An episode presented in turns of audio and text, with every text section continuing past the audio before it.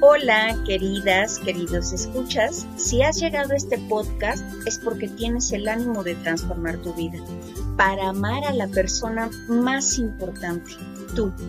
A través de cada episodio compartiremos contenidos que nos brindarán el regalo de la calma, la conciencia, la paz interior, el amor propio, la compasión y la gratitud por la vida. Bienvenidos. ¿Qué tal? Buenos días, buenas tardes, buenas noches, dependiendo del horario en el que me estés escuchando y o viendo, porque bueno, actualmente ya pueden eh, ustedes ver este podcast a través de la plataforma de YouTube y eso me da muchísimo gusto porque hemos tenido la oportunidad de entrar a las casas de más corazones pues bueno, como ha sucedido en los últimos episodios, ya se han dado cuenta que he estado entrevistando a diferentes maestros de yoga. Existen diferentes ramificaciones en esta maravillosa disciplina y lo que pretendo con esto es que tú tengas la oportunidad de conocer todas las oportunidades que tienes y de acuerdo a tu personalidad elijas el que más haga eco en ti, con el que más te sientas identificado o identificado. Y en esta ocasión tengo eh, de visita a una maestra a la cual aprecio muchísimo porque es una mujer súper joven, pero hace unas cosas increíbles. Cuando yo la conocí, yo decía, ay, no puede ser, o sea, con ella voy a practicar acroyoga, pero si está así súper delgadita, le veía yo así como tan sublime y resulta que es una mujer que tiene muchísima fuerza y yo creo que todo eso proviene pues también de la fuerza interior. Entonces eso es una pequeña apreciación que yo te doy respecto a quién es. Y pues bueno, eh, ya hablando en términos más formales y profesionales, ella se llama Diana Pérez, es psicóloga educativa por la Universidad Autónoma Metropolitana, lo cual me parece que es una disciplina que va muy de la mano con lo que es la yoga. Es maestra eh, de yoga certificada por la Asociación Internacional de Yoga Yoguismo. Su interés en la corporalidad se refleja en sus estudios de anatomía y biomecánica en la formación en disciplinas corporales como danza y teatro. Entonces todo esto va generando que a través de la profesionalización que tiene esta maestra en particular, nos garantiza que tiene un entendimiento integral de nuestro cuerpo y entonces la intervención que ella puede hacer en sus eh, sesiones con nosotros resultan cada vez más óptimas, porque si tú tienes alguna lesión y por eso tal vez te dé miedo la práctica del yoga, pues puedes acudir a ella con toda la confianza porque es una persona que entiende completamente el funcionamiento de cada uno de los elementos de nuestro cuerpo. Ha dado clases en distintas organizaciones públicas y privadas como la Universidad Autónoma Metropolitana, y ha participado como maestra de yoga en eventos como Yoga en tu Barrio, Festival Upuri, Baidora, Acroyoga Fest Van Gogh y como organizadora de Festival Acroyogatl 2018 y 2019, que fue justo así como la conocí. Además, es fundadora de un proyecto que se llama Curliva, pero para eso a ella le daré voz para que nos platique de qué va este proyecto que también es súper humanitario, comunitario. Y pues bueno, para eh, darle la más cordial de bienvenida, te saludo. Hola Diana, ¿cómo estás?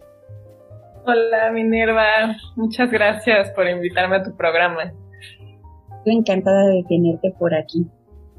Diana, eres una mujer muy joven, como ya lo están viendo, pero llena de una sabiduría que me hace pensar en las almas longevas. Tu gusto por la lectura, tu pasión por el yoga, tu compromiso con cada ser vivo, ¿cómo defines tú a Diana Pérez? Yo creo que esa es una pregunta muy buena de reflexionar, pues, ¿quién soy? ¿Qué hago en este mundo? y la verdad es que es una pregunta que me ha costado responder. Eh, parte de, de mi interés en acercarme a la carrera de psicología pues era como acceder a un vocabulario y a una profesionalización de cosas que yo ya venía haciendo con yoga, con canto terapéutico, este, con cosas que llamaban mi atención. Y pues respondiendo a una pregunta muy sencilla y compleja al mismo tiempo que es, ¿por qué nos da, eh, por qué nos es tan fácil sufrir y por qué nos cuesta tanto trabajo disfrutar? ¿no? Entonces, eh, pues yo tengo varios años diciendo, híjole, ojalá que pueda integrar más mi formación como psicóloga con mi experiencia como yogini. Entonces yo diría que parte de lo que me he dedicado a hacer o, lo que conformaría Diana Pérez es como esa búsqueda por métodos que nos ayuden a disfrutar un poco más de la vida este, y que no sean como muy complicados, como exclusivos de ciertas personas, este, sino que nos abran espacios para encontrar lo que tenemos en común y este lo que he encontrado que es muy práctico es que todos tenemos un cuerpo físico, manos, piernas, cabeza, emociones y entonces desde ahí tenemos todo un mundo que explorar juntos. Entonces por eso me he inclinado por la corporalidad, eh, tanto en un estudio teórico como en el hecho de aprender a sentir, ¿no? Con este instrumento tan, tan rico, tan poderoso que es el cuerpo. Fíjate que ahorita mencionaste una palabra que me parece súper importante. Mm, el que de pronto los términos o incluso la práctica no sea exclusiva de algunos. Entonces esto me hace pensar en cómo fue que tú llegaste a ser practicante de yoga. Cada persona tiene una historia particular. ¿Cuál es la tuya? Bueno, pues yo estaba muy pequeñita cuando mi mamá ya tenía algunos años practicando yoga. Yo recuerdo como mi primer acercamiento con un sentido terapéutico justamente porque eh, tenía el pie plano, como muchos niños. y entonces me llevaron alguna vez mis papás al ortopedista y entonces me dejaron unos ejercicios de caminar de puntita y de talón, ¿no? Yo decía, híjole, pero qué engorroso tener que hacer esto todos los días. Obviamente estaba muy pequeña, ¿no? Pero como a mí me daba mucha flojera, mi mamá me dijo, pues te voy a tener que meter a una clase de ballet. Entonces fui a la casa de cultura más cercana, descubrí que me encantaba hacer ballet y mi mamá siempre me llevaba a sus ceremonias, sus meditaciones. Ella, eh, los primeros siete años de mi vida, estuvo muy como muy de cerca de una vida naturista y casi cada fin de semana o cada 15 días íbamos a, pasar el fin de semana en un ashram. Entonces, eh, de alguna manera siempre estuve inmersa como en este mundo, pues de la vida saludable, eh, un poco comunitaria en los ashrams. Y este, a veces me quedaba dormida, por supuesto, en las meditaciones. Y yo decía, bueno, pues como que ya me estaba gustando más la danza, ¿no? Conforme fui creciendo. Y decía, el yoga está padre, pero pues va a ser complementario a mi práctica.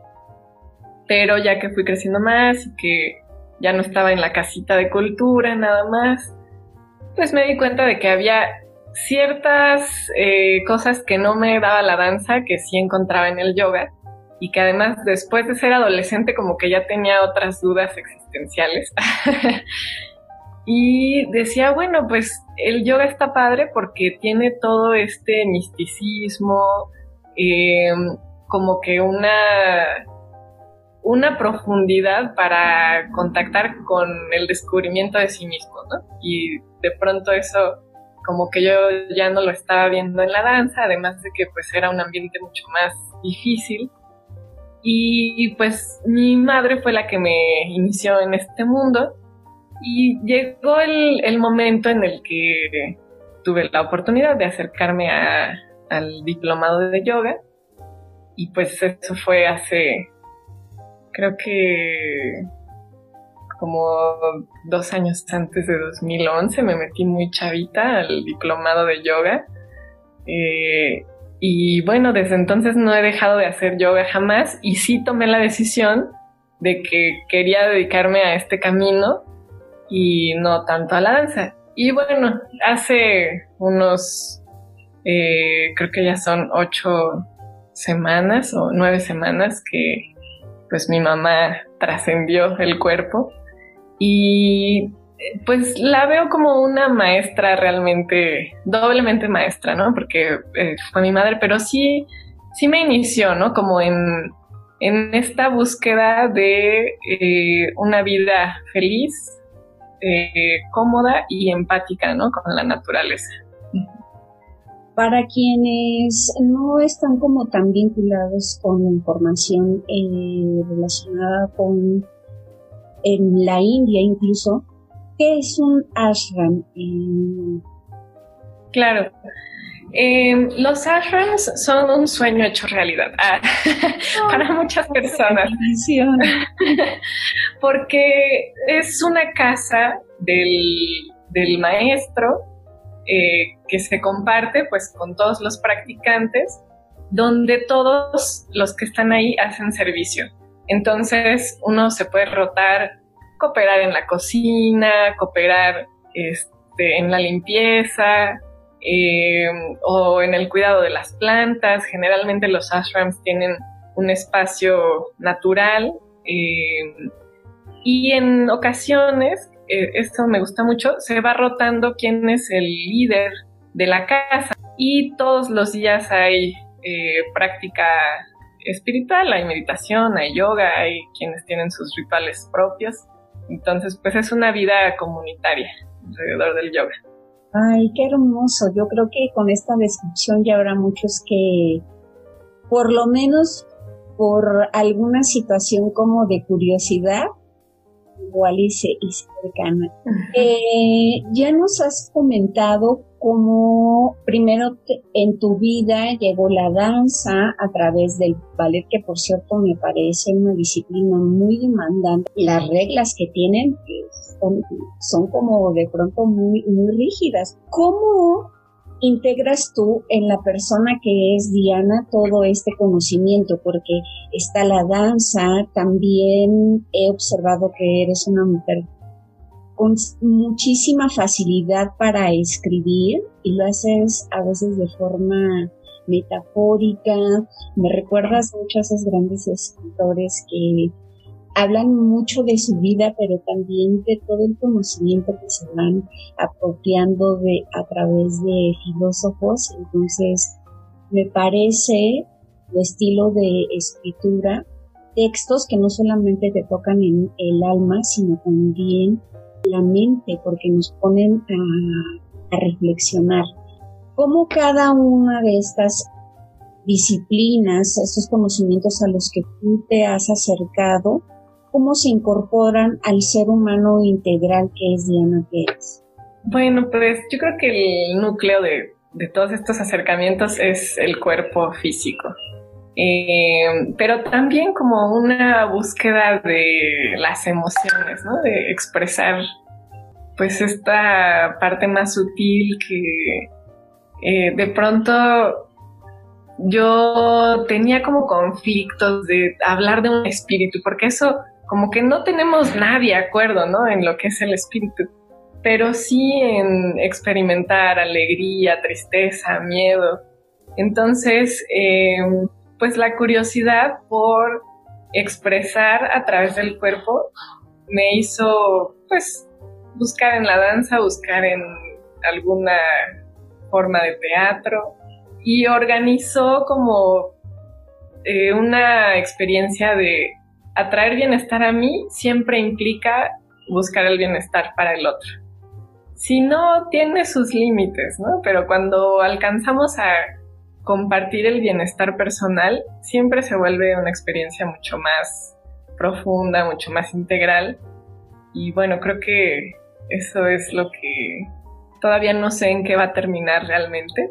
Todavía me siento como preparándome en un camino que va a, dar en algo. Y ahorita que tocabas la parte de la escritura, este, pues sí, ¿no? Me he interesado en, escribir para que trascienda, ¿no? Para que se guarden las memorias, para que eh, es muy linda la experiencia de compartir de voz a voz, como se ha hecho en la práctica del yoga.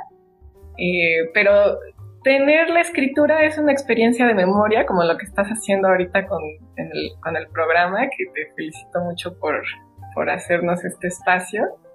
Eh, y bueno, pues por ahí va, por explorar el bienestar integral, empezando por el cuerpo y que llegue hacia los demás. Hay varias ramificaciones en la práctica del yoga y tú eres una maestra que eh, has tenido acercamiento a varias de ellas. Pero sí he visto cómo te ha marcado el acroyoga, tan es así que ha sido organizadora en la Ciudad de México de eventos que acercan a las personas para que conozcan este, este tipo de yoga? ¿Qué tiene el acroyoga? Ay, mira, eh, decía Pablo Neruda, entre la vida y la muerte me decidí por la guitarra. Yo así, pero con el acroyoga. Entonces, pues el acroyoga reúne cosas muy interesantes. En principio no se puede hacer acroyoga solo. Eh, eso es algo fundamental, ¿no? Se requiere al menos de otra persona para hacer un equilibrio. Eh, se trata de estructuras en las que hay un reto constante por mantener el equilibrio. Acro significa elevado, yoga, unión. Realmente acroyoga viene de Estados Unidos, Canadá, ahí hay una disputa entre quién, quiénes fueron los primeros en hacer escuela este, la corriente de Canadá, Acroyoga Montreal, pues tuvo el primer registro de un sitio web con el dominio de acroyoga, ellos son .com, y después se tuvo el registro de acroyoga.org, pero bueno, por esa zona empieza a gestarse como que una práctica combinando danza, combinando yoga, como que trayendo los principios de esta práctica, pero de una manera mucho más lúdica. Y a mí me parece muy importante aprender a jugar o desaprender que, debemos ser serios como adultos, ¿no? Entonces, el acroyoga para mí es un espacio de juego eh, que se puede hacer al menos con otra persona, donde tienes que asumir que te puedes caer, que estás en riesgo y que te pones en manos del otro. Obviamente he tenido más la experiencia como volador que como base, a lo mejor hay un sesgo por ahí, por ahora que dije ponerte en manos del otro, pero, pero en general eso hacemos, confiar en, en el equipo con el que practicamos, en la pareja con la que practicamos, y eso le da una dimensión a la práctica muy especial porque implica comunicación asertiva. Entonces, cuando uno está solito practicando en su tapete, claro, tiene un diálogo consigo mismo que puede ser muy lindo o muy exigente, pero cuando nos ponemos a platicar con otro que es totalmente diferente y tenemos que coordinarnos bajo un objetivo común, eso es lo que a mí más me encanta, ¿no?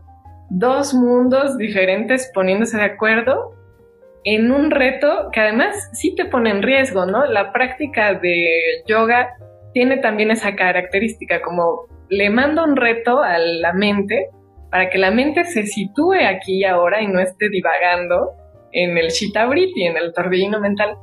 Pero entonces en la práctica de acroyoga, si tú no te comprometes con tu ejercicio, pues también se va a ver afectado el, el objetivo del otro, ¿no? Entonces, por un lado es muy divertido, por otro lado requiere de destreza, de habilidad, de fuerza. Entonces, eh, bueno, como que yo quería también entrenarme, como que estar más fuerte. Siempre he sido muy delgadita. y cuando yo voy al nutriólogo es para, no para adelgazar, sino para hacer más masa muscular. Y el acroyoga eh, me permitió acercarme a un entrenamiento muy dinámico con mi propio peso, porque a mí me da mucha flojera ir al gimnasio y estar en repeticiones de los mismos ejercicios. Entonces, eh, como que también se volvió un gimnasio mucho más eh, divertido y además un gimnasio que te habla, porque no es lo mismo ponerte a hacer CrossFit, este, cargando una pelota o ponerte a hacer parados de manos este, pegado a una pared, que ponerte a practicar con un amigo que te va a corregir la alineación, se va a echar una carcajada contigo y vas a conocer pues otra, otro ejemplo de vida, ¿no? Por eso me gustó el acroyoga. Diana, gracias a que tú em, ya tienes esta formación como psicóloga, me atrevo a preguntarte, ¿cuáles son los beneficios que adquieren las personas a nivel psicológico o qué habilidades, qué capacidades, qué ocurre con la mente, sería como la pregunta en general, de las personas que se insertan en esta práctica. Bueno, para los que no han tenido nada de acercamiento con el acro, que a lo mejor tenemos ese tipo de público, quiero hacerles más como la imagen pensando en que nos están escuchando. Acroyoga se trata de que una base se pone a malabarear de alguna manera el cuerpo de un volador.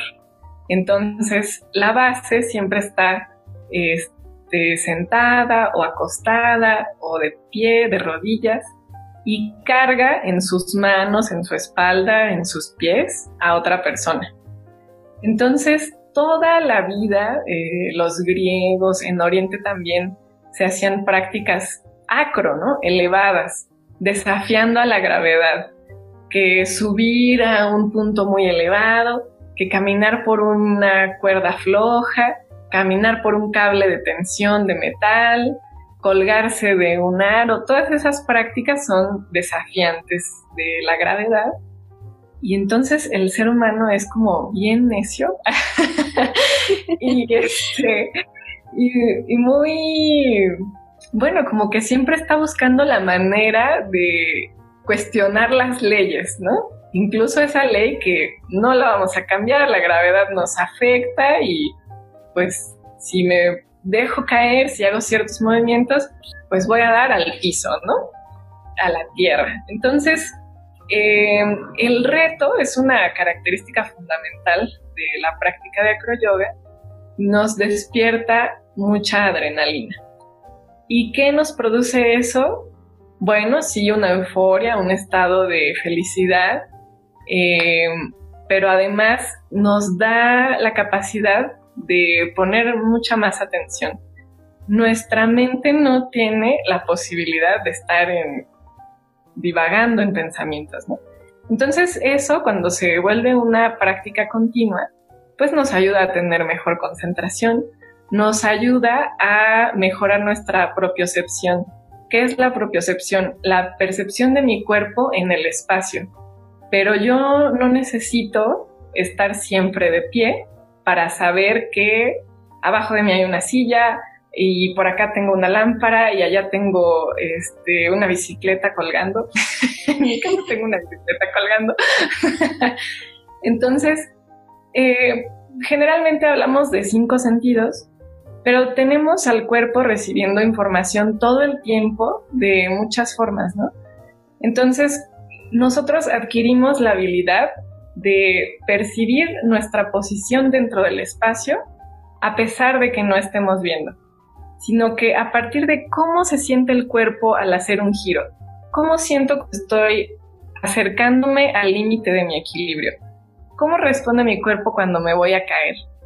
Y bueno, entra una parte muy importante eh, que es aprender a convivir con el miedo.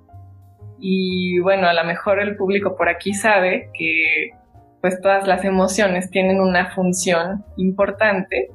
El miedo, eh, yo soy, eh, estoy en contra de decir emociones positivas y emociones negativas. No, todas nos sirven. Y el miedo, claro, nos alerta, nos pone despiertos, nos hace que escuchemos con más atención, abrimos más los ojos este, recibimos información de todo el cuerpo. Tu dedito meñique te está diciendo si ya estás llegando al límite de donde puedes pisar de lado, ¿no? Entonces, eh, pues la manera en que lidiamos con el miedo, generalmente tenemos en los primeros años de vida una forma aprendida de lidiar con él. Hay quienes lo reprimen, hay quienes prefieren no arriesgarse, hay quienes les encanta pasar por estas experiencias. Bueno, la acroyoga nos invita a resignificar nuestras experiencias con el miedo y eso nos hace ganar seguridad, ganar autoestima. Cada vez que encontramos que logramos un reto que nos proponemos, pues estamos abonando en nuestra personalidad, en nuestra autoestima, en creer en nosotros mismos. Esta parte de creer en nosotros mismos me la transmitiste desde la primera vez que practiqué acro contigo, porque reitero, como decía al inicio de la presentación, yo te vi y como eh, ya lo está describiendo Diana, para quienes nos están escuchando y para quienes nos están viendo, se darán cuenta que es una mujer, como decimos en México, muy menudita. Entonces yo decía, ¿cómo ya va a ser base de mí? Si yo soy una persona que les voy a decir mi peso, peso 65 kilos. Entonces yo decía, Dios mío, la voy a romper. Y resulta que ella eh, tenía mucho más destreza, mucho más fuerza que yo. Entonces para mí eso era impactante porque en efecto, todas estas ventajas que acaba de mencionar Diana, yo ya las experimenté el cómo entras en complicidad con la persona con la que estás practicando, el sentido de la confianza, de saber que te pones en la mano, en las manos del otro, pero que también cuando tú le haces base al otro, el otro está confiando en ti. Entonces, es un diálogo eh, con la otra persona que tal vez en el momento no implica tanto eh, una comunicación por voz, pero el cuerpo expresa tanto y alcanzamos a, sentir cosas que a lo mejor a través del diálogo común tampoco son perceptibles y eso me parece maravilloso. Y cómo el cuerpo expresa también la confianza hacia la otra persona, nos hace entrar como en un grado de intimidad, de eh, confidencia que me parece eh, pues muy sublime. Y tener la oportunidad de experimentarlo a través de este tipo de práctica pues entonces nos hace ir más allá como seres humanos, porque yo sí considero que actualmente en la sociedad estamos como demasiado materializados, entonces todo lo queremos tocar, todo lo tenemos de la afuera, de lo externo, eh, la publicidad bombardeándonos con, con cosas que, que pareciera son importantes adquirir y entonces el experimentar que de pronto lo, que más puede llenarnos a nosotros mismos está en el contacto con las otras personas. Y es algo que yo he visto particularmente en tus publicaciones cuando nos invitas a un taller, cuando nos invitas a sesiones, siempre hablar del sentido comunitario. Entonces, esto me lleva a otra pregunta para ti, Diana. ¿Cómo es que de pronto Diana Pérez dice, necesito organizar un festival de acro aquí en Ciudad de México. Ok.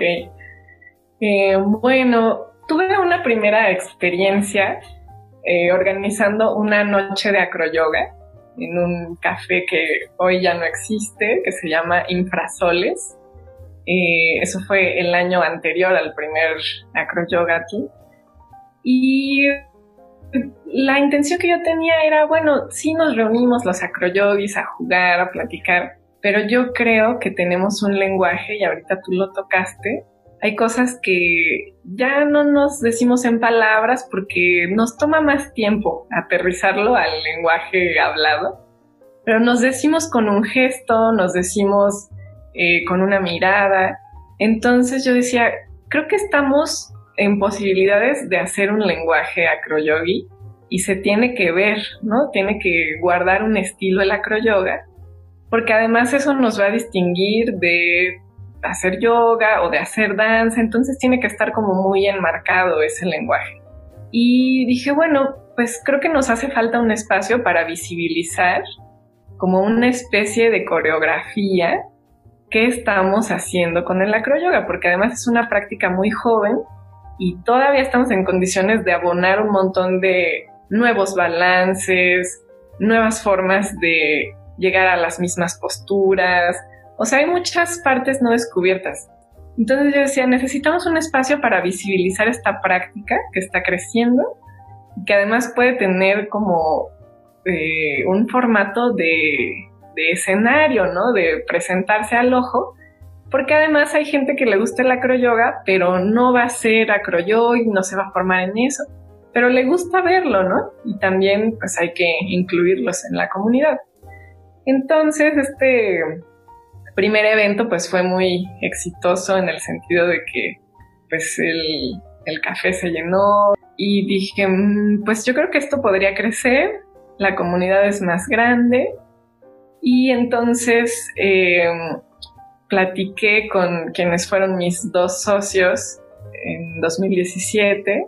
Y bueno, otra curiosidad que yo tenía era, necesitamos como un censo de acroyogis, porque la comunidad está muy chiquita, pero necesitamos saber quiénes somos, dónde estamos, qué hacemos eh, y como por dónde nos está interesando el acroyoga. Entonces, em, parte del, interés pues era también mapear un poco, ¿no? ¿Qué está pasando con la escena del acroyoga en México y qué nos distingue de otros países? Porque cada quien le pone su sello cultural, ¿no? ¿Qué nos distingue al hacer acroyoga como mexicanos? Y pues visibilizar eh, una forma de acercarse a esta práctica también con una conciencia ecológica, porque de pronto yo dije, bueno, pues sí, tenemos este sentido eh, comunitario, pero no quiero que se quede solamente en el discurso, ¿no? Entonces, ¿qué mensaje le vamos a dejar a la comunidad? Pues al, menos que los acroyogis sean, se acerquen un poco a la ecología. Con esas inquietudes, este, Jime también con las suyas, Diego, pues ya hicimos un equipo y logramos el primer festival en el Huerto Roma y ya hubo después otras ediciones, pero era eso, como conocer nuestro, cómo está la escena acroyogi en el país.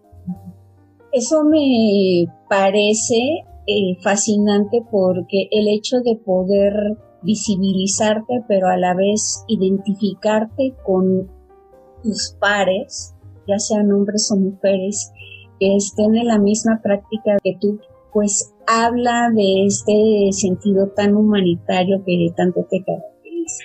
Y por ello me parece bien importante que nos platiques cómo llegó a tu vida, por qué decidiste iniciar el proyecto Curliva.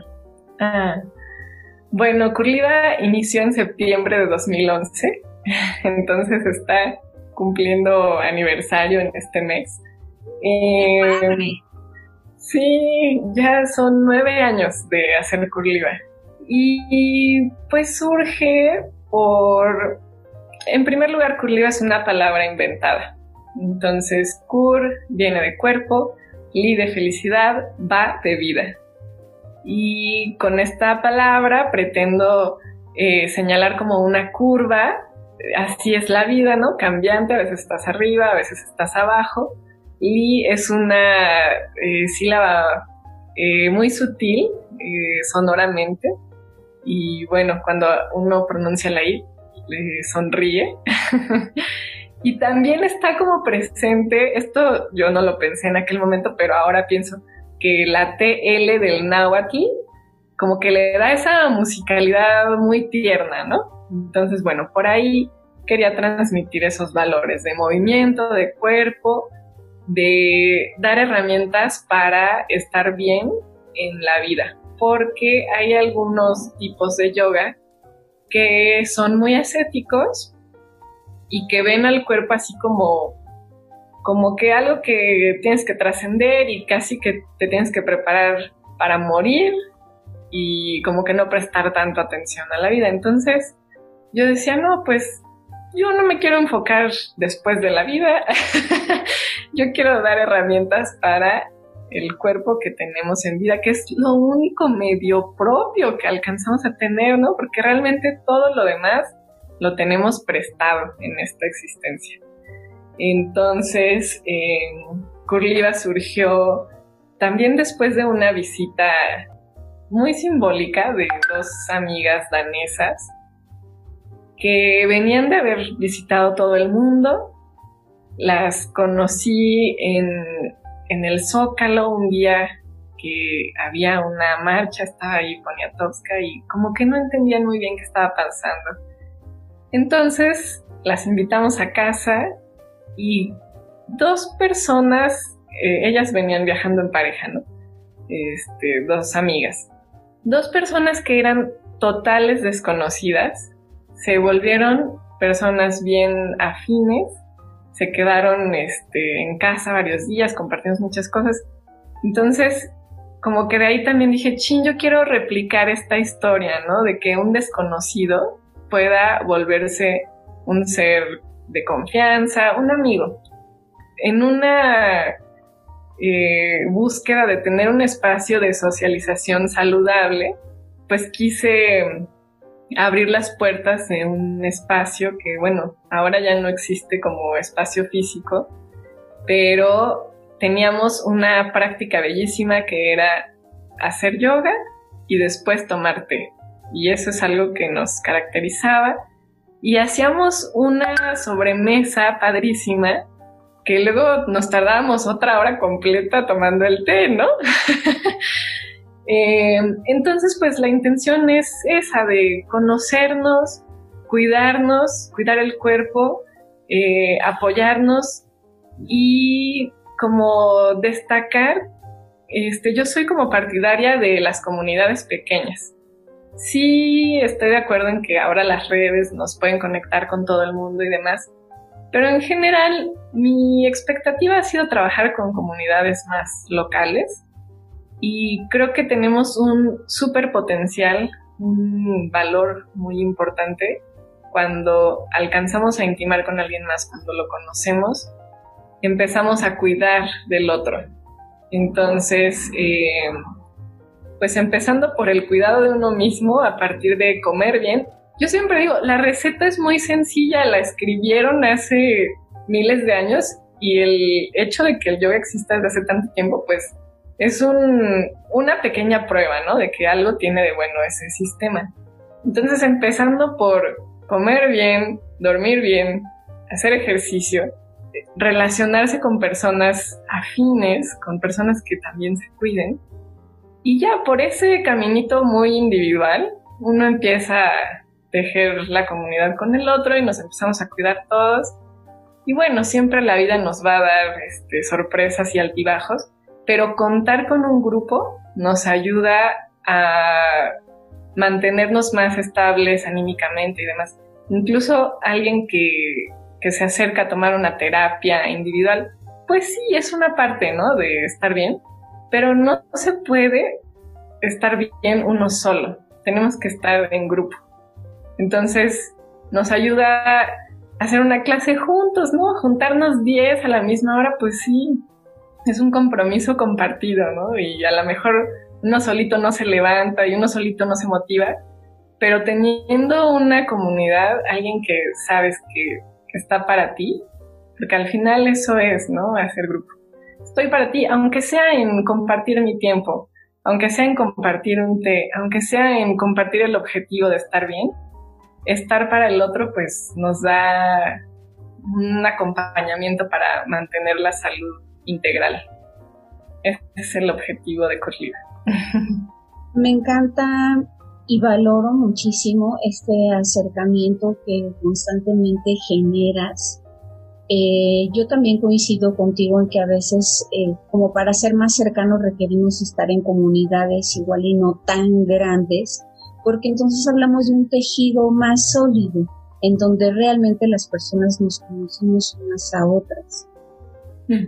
Y hablando de este amor, porque yo sí creo en, que cada paso que damos en beneficio de nosotros mismos, primero, porque si no nos cuidamos a nosotros no podemos cuidar, ni ayudar, ni procurar, etcétera, a otras personas. Y con estos pasos amorosos, con sentido comunitario que tú das, ¿cuáles son los proyectos de esta índole que actualmente estás desarrollando? Ok. Bueno, Curliva tiene tres pilares. Yoga, acroyoga y terapia. Em, y ahorita que estamos en la situación de pandemia, pues estamos dando las clases de yoga. Doy una clase los martes y jueves entre semana, pues a, través de Skype, por ahí podemos encontrarnos. El próximo año, a finales de enero, vamos a hacer nuestro encuentro en las playas eh, coloradas de Mérida. Entonces, eh, ah, bueno, y otra cosa a la que los quiero invitar, también en esta situación de pandemia que no nos podemos reunir a hacer acro, este, tengo una clase grabada en Patreon, que es una plataforma de donatarios. Entonces, quien quiera acercarse a la práctica de acroyoga, es una clase dirigida a principiantes. Hacemos una buena parte de calentamiento, de fortalecimiento individual. Después hacemos eh, ejercicios en pareja y les ofrezco eh, como 10 ejercicios distintos para iniciarse en la práctica de acroyoga pues ese producto también está eh, en las redes, si quieren acercarse, pues así nos la llevaremos el, fin de este año. Y el próximo ya de manera presencial, eh, un retiro de yoga, acroyoga y masaje tailandés en las playas coloradas de Mérida. Estás, serás muy bienvenida, Minerva, si nos quieres acompañar. Ay, muchas gracias. Nada más escucho la palabra playa y como decimos los mexicanos, ya me vi, ya me vi. Pues las playas coloradas son muy particulares porque se ven de color rosa, no sé si todo el año, voy a checar eso, pero entonces ahora nos tocará ese fondo colorado, ¿no? Para nuestra práctica. Y, pues son bienvenidos todos, ¿no? También es este multinivel, quien la práctica de yoga sí va a ser como para todos, la práctica de acroyoga es opcional, por las noches hacemos el masaje tailandés, vamos a practicar una secuencia este, para todo el retiro, para que puedan memorizarla y llevársela a casa. Y pues esa sería la invitación. pero para poder acudir a la invitación necesitamos saber cómo contactarte. Claro. bueno, estoy en mis redes personales como Diana Yogini, arroba Diana Yogini con G-U-I-N-I. y quienes quieran seguir el proyecto de Curliva, donde publico específicamente yoga, acroyoga, salud, nutrición, bienestar integral, Estoy como arroba curliva en Facebook, Twitter y YouTube. Em, pueden acceder a recetas de una ensalada saludable, una pizza vegetariana también en el YouTube. Tenemos ese tipo de tips, tipo de tips. y este, por cualquiera de las redes pueden enviar un inbox y también les hago la invitación a que manden dudas. Eh, si alguien quiere saber un poquito más de los beneficios de la práctica de acroyoga o tips para practicar con su pareja sentimental o si alguien tiene sí, algún dolor en el cuerpo, eh, a mí me gusta considerar esas dudas para publicar los siguientes contenidos. De verdad que los escucho. Si me mandan, oye, es que a mí me duele tal hombro, ¿qué postura podría ser algo así? Yo lo incluyo en los contenidos de la siguiente semana. Diana, ha sido para mí un agasajo tenerte eh, como parte de este proyecto que estoy desarrollando. que no considero mío, sino de las personas que tienen a bien escucharlo o verlo ya incluso en YouTube, porque de las grandes enseñanzas que me han dejado las personas que han tocado mi vida a través de la práctica de yoga es justo ser expansivos en el amor, ir trabajando con nuestro cuarto y nuestro chakra para poder abrirnos al mundo. Porque actualmente estamos pasando por épocas de miedo y yo creo que el yoga tiene muchas virtudes para darnos un acompañamiento y darnos cuenta de que todo está dentro de nosotros. Pues muchas gracias, Minerva.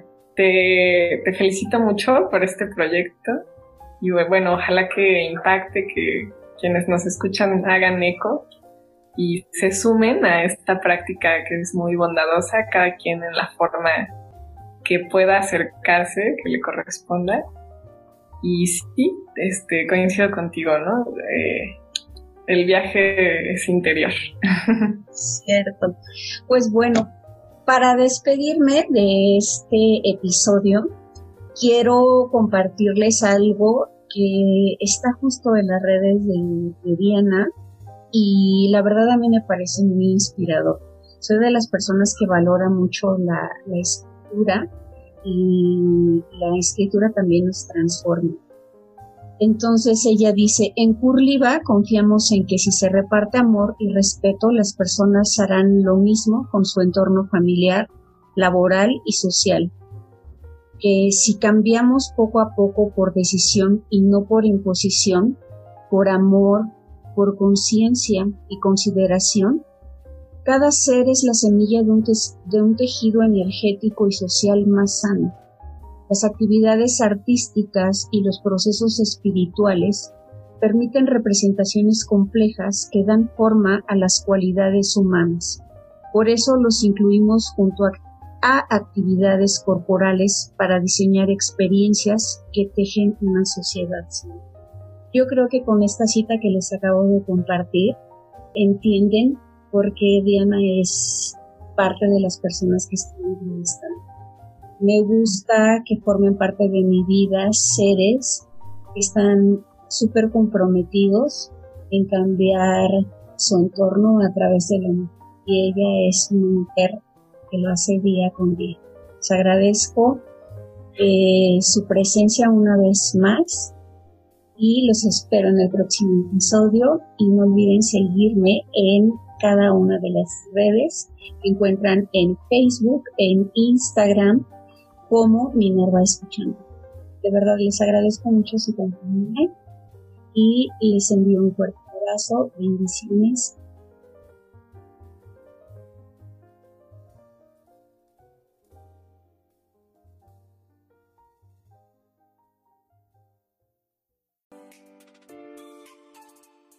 Gracias por haberme acompañado una vez más. Recuerda seguirme para que la plataforma te notifique cuando publique un nuevo episodio. Te espero también en las redes sociales, Facebook, WordPress, YouTube e Instagram, con el perfil Minerva Escuchándote.